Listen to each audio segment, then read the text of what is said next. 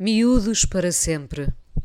Quando, em manhãs muito claras, a luz incide no espelho e vejo de perto a minha pele, descubro aqui e ali marcas do tempo. Pergunto-me, assustada: isto estava aqui antes? Não estava. A minha perplexidade dura pouco. Aceito o que ganha forma em proporção ao que vivi.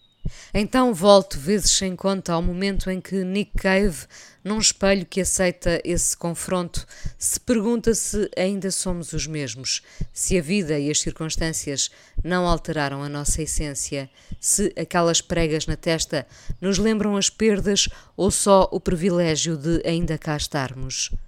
A minha mãe dizia muitas vezes que interiormente era uma menina e que o corpo não lhe correspondia. O corpo as maleitas. Eu tirava-lhe uma fotografia e ela dizia: Não me mostres.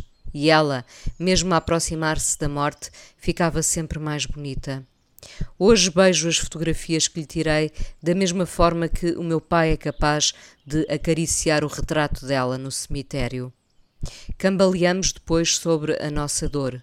O meu pai diz que já não é o mesmo, e mesmo vendo-o num manto de tristeza, consigo percebê-lo igual tal como a minha mãe, foi sempre a mesma, com as rasteiras todas que a vida lhe pregou. O Nick Cave é o mesmo, acredito.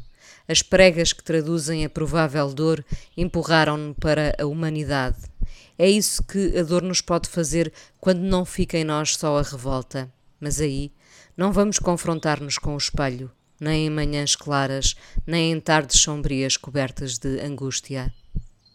Quem vamos sendo ao longo da vida mais tristes, mais pacificados, mais frustrados, mais felizes. Tudo isto e mais. O espelho destapa-nos as rugas e mais um cabelo branco que, do nada, acordou conosco. Quando os apanho, pergunto: foi uma lágrima que deu lugar a isto? Na minha teoria sem fundamento, são as lágrimas que fazem nascer os cabelos brancos. Sim, mesmo ao espelho, contando esses cabelos, vou perguntando: sou a mesma?